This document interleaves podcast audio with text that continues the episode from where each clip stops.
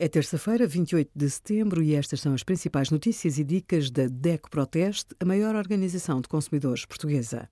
Hoje, em DECO.proteste.pt, sugerimos o que realmente pagamos para atestar o carro, as alterações da atual fase do plano de desconfinamento e a parceria do cartão DECO Mais com a CEPSA, que oferece um desconto direto de 6 cêntimos por litro em combustível.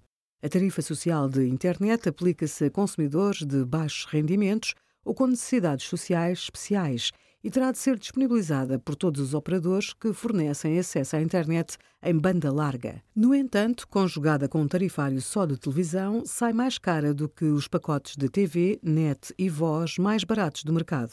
Além disso, a qualidade do serviço fica aquém das necessidades das famílias portuguesas. A velocidade é de 10 MB por segundo de download e 1 MB por segundo de upload, com um limite de tráfego de 12 GB.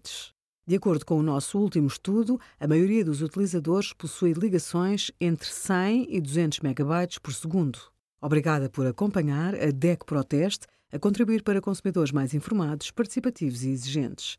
Visite o nosso site em deco.proteste.pt.